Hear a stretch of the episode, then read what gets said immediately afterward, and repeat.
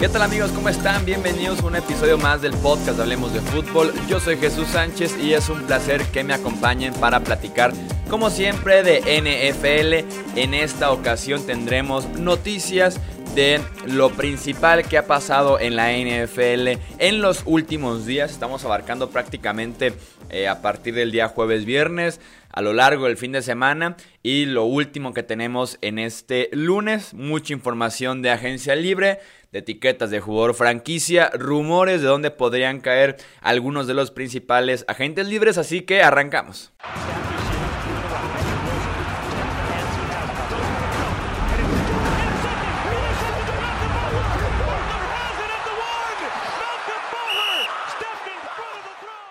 Y empezamos tal vez con la noticia más relevante, sobre todo si como yo vives en México.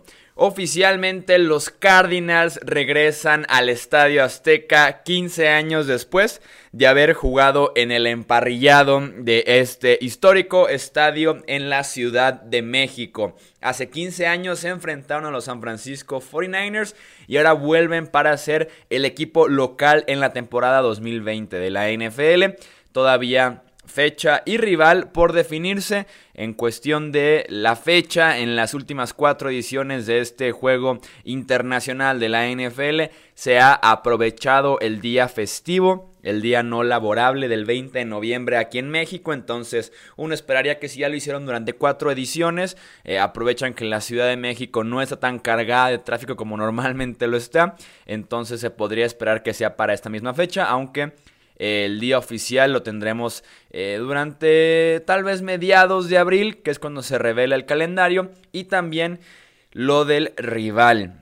Pueden ser uno de estos ocho equipos, porque por lo menos sí conocemos los eh, rivales de los Cardinals, más no las fechas ni las semanas en las que los estarán enfrentando. Los ocho equipos son obviamente los tres de la división, Rams, 49ers y Seahawks. Tenemos también Eagles, Redskins, Bills, Dolphins y Lions. Si nos ponemos a jugar un poco aquí como al descarte, como yo me lo imaginaría, como normalmente han llevado a cabo estos juegos de México, creo que tiene que ser un rival de playoffs en las últimas eh, dos eh, o tres temporadas. O sea, tienen que tener un nivel importante porque hemos visto que la NFL sabe que el mercado de México es un poco más eh, complicado, es un mercado más conocedor que el mercado europeo, entonces tienen que traer equipos por lo menos de playoffs. Esto descarta a Redskins, a Dolphins y Lions. Los Bills no los veo al ser eh, un rival que viene desde Nueva York, que además no tiene tanta afición aquí en México, entonces también descartaría a los Bills, lo que nos dejaría a Rams, 49ers, Seahawks y a los Eagles. Tal vez se quitaría a los Rams por el hecho de que ya estuvieron por lo menos involucrados en un juego en México que al final de cuentas no se jugó, que fue algo criticado ese partido de que si no estaban trayendo los mejores equipos, que estaban trayendo equipos no tan populares y terminó siendo tal vez el juego del año, entonces ahí se equivocó mucho la percepción que tenía el fan mexicano, lo cual prácticamente nos dejaría como tres opciones, según mi opinión, a 49ers, a Seahawks y a los Eagles. ¿Quién me gustaría? Me gustaría que fueran eh, primero los 49ers, que son los actuales campeones de la NFC, después los Seahawks y después los Eagles. Eh, pero cualquiera de esos tres enfrentamientos sería un excelente partido, sobre todo porque Arizona puede dar ese siguiente paso en la temporada 2020. Hablemos ahora de los Dallas Cowboys, hablando de justamente equipos populares en México, en Estados Unidos, en Latinoamérica y en todo el mundo. NFL Network reporta que Dallas aplicará la etiqueta de jugador franquicia exclusiva en Dak Prescott. Esto significa que Prescott no será agente libre pero que tampoco puede negociar con ningún otro equipo porque están usando la etiqueta exclusiva y que su salario para 2020 en caso de no firmar una extensión multianual tienen de aquí a junio para hacerlo, que es la fecha límite para los jugadores etiquetados firmar un nuevo contrato, sería de 31 millones de dólares. Ese número es resultado del promedio de los cinco mejores pagados en la posición que en este momento son Jared Goff, Ben Roethlisberger, Kirk Cousins, Russell Wilson y Jimmy Garoppolo. Eh, Dallas tenía la opción de etiquetar a Prescott con la etiqueta de jugador franquicia no exclusiva, que hubiera sido de unos 27 millones para 2020, 4 menos, pero que también le daba la opción a otros equipos de robarse a Prescott a cambio de dos selecciones de primera ronda del draft. Así que Dallas, sabiendo tal vez algo, conociendo tal vez que pudiera haber interés en Prescott, fueron a la segura y fueron con la etiqueta exclusiva. El daño colateral de la etiqueta de Prescott ya se está haciendo presente. Este tema es algo que he estado comentando yo en Twitter en los últimos días. He insistido bastante. Los Cowboys anunciaron que Byron Jones llegará a la agencia libre este esquinero, ya que no pueden pagarle lo que busca. Jones va a ser de los grandes ganadores de la agencia libre. Yo esperaría que sea tal vez el esquinero mejor pagado de esta agencia libre, tal vez uno de los tres defensivos mejores pagados también. Entonces, simplemente Dallas no puede competir porque se le empieza a complicar un poco el tope salarial. Ya extendieron a DeMarcus Lawrence, ya extendieron a Jalen Smith a Ezekiel Elliott, a varios de sus linieros ofensivos y falta agregarle ahí la etiqueta de Dak Prescott, tal vez un contrato multianual y también un contrato que están buscando con Amari Cooper. Entonces simplemente se cerraron las puertas para Byron Jones. Y hablemos también de una posibilidad que se está barajando en la mano que tienen los Cowboys ahorita en este juego de póker que se llama eh, la agencia libre, el off-season que es el regreso de Des Bryant. Cuando le preguntaron a Jerry Jones al respecto, dijo, lo he estado pensando mucho en la regadera, lo he hecho, no voy a, descartar, descartarlo, estoy considerándolo.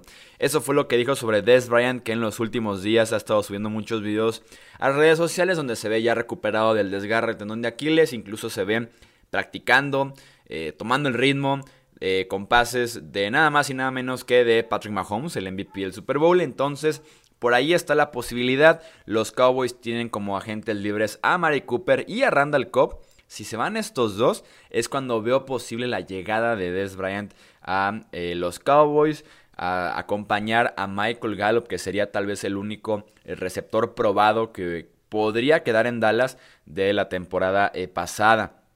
Hablemos también de rumores alrededor de los Packers. Se dice que estarían buscando a Austin Hooper, el ala cerrada de los Falcons.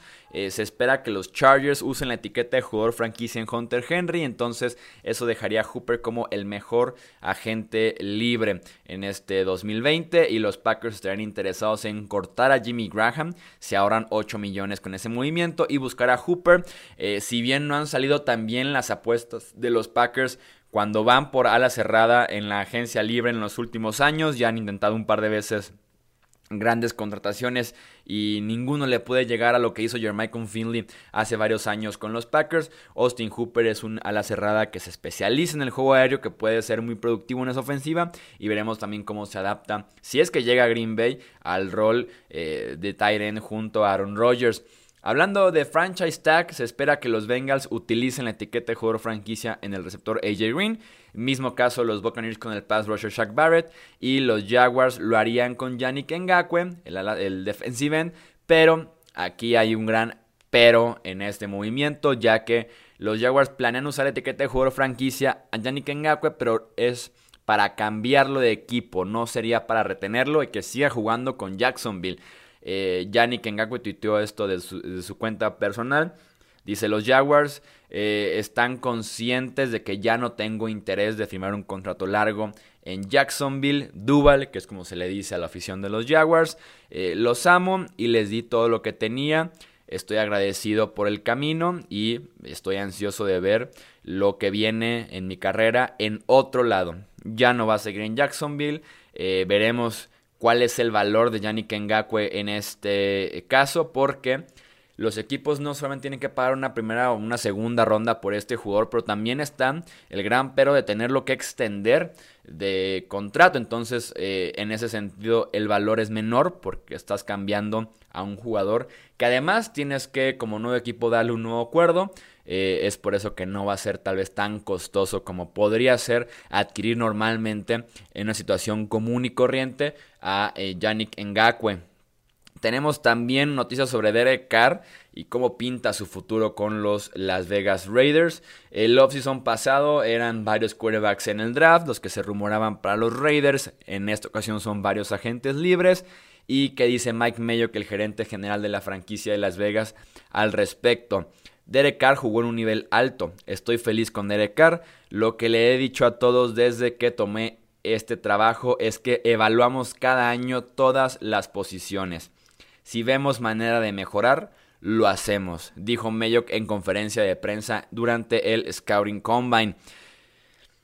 Ahí les va mi opinión al respecto. Si bien sí creo que se puede mejorar todas las posiciones prácticamente en cualquier equipo de la NFL y lo correcto es decir esto, lo correcto es decir que siempre vamos a buscar algo mejor, siempre hay que meterle presión a los que ya están, hay que buscar competencia porque la competencia saca lo mejor de cada uno de los jugadores, prácticamente en cualquier nivel, en cualquier deporte. Cuando tienes un quarterback franquicia en el que crees, en el que confías, en el que le puedes depositar la suerte, eh, le puedes depositar el éxito, las llaves de la franquicia, le puedes depositar todo. No sales a decir esto sobre la posición de coreback. Sales a ratificar a tu coreback, a darle la confianza y a decir que con él puedes lograr muchas cosas importantes. Y ahora sí dices que el resto de las posiciones puedes mejorarlas o vas a ver cómo las puedes mejorar con el quarterback no debes hacer esto. Si se confías en él y que Mayock salga a decirnos eso sobre Derek Carr. Eh, creo que nos dice bastante de que sí podría eh, buscar Las Vegas una alternativa del el quarterback. John Gruden salió a decir lo contrario, salió a defenderlo, dijo, amo lo que hizo Derek Carr, amo lo que trae al equipo y estoy ansioso de construir alrededor de él pero puede que haya sido por ahí un movimiento de relaciones públicas para calmar un poco los mares que agitó bastante Mike Mayo con sus respectivas declaraciones.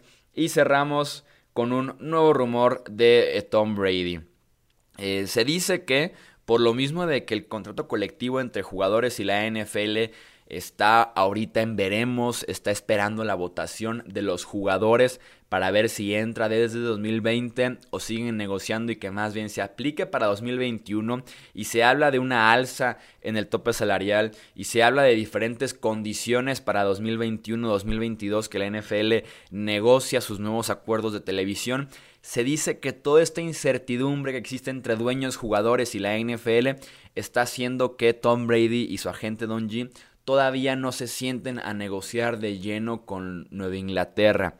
Eh, se dice también, reportaba NFL Network, que la gente de Brady se ha reunido con Chargers, con Raiders y con Colts para intercambiar algunos puntos de vista. Hasta el 16 de marzo es que se puede empezar a negociar formalmente, que se pueden intercambiar ofertas y demás. Aquí se dice que solamente está tanteando tal vez el interés de estos tres equipos en el coreback y que al final de cuentas a Nueva Inglaterra no le molesta tanto ese tipo de reuniones porque le darán a Brady una idea de cómo está el mercado justamente antes de sentarse a negociar con los Patriots. Entonces ahí pueden tener ya la ventaja de saber qué está ofreciendo Chargers, qué ofrece Raiders, qué ofrece Colts, antes de ellos poder de, poderle dar a Brady tal vez la que es la primera oferta en lo que va del off-season.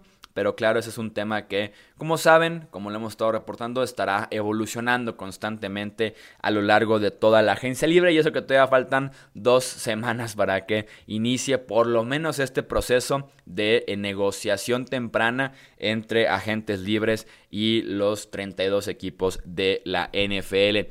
Eso es todo por este repaso de noticias. Les recuerdo que si no escucharon el episodio anterior en el que nos reunimos con Mauricio Gutiérrez para platicar sobre destinos posibles para los principales quarterbacks de la agencia libre y uno que otro cambio.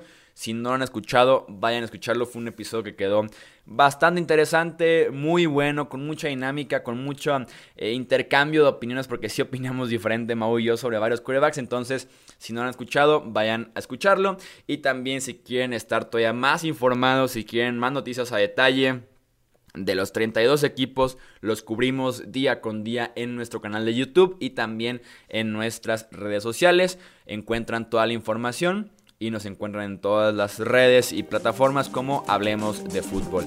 Yo soy Jesús Sánchez, eso es todo por este episodio.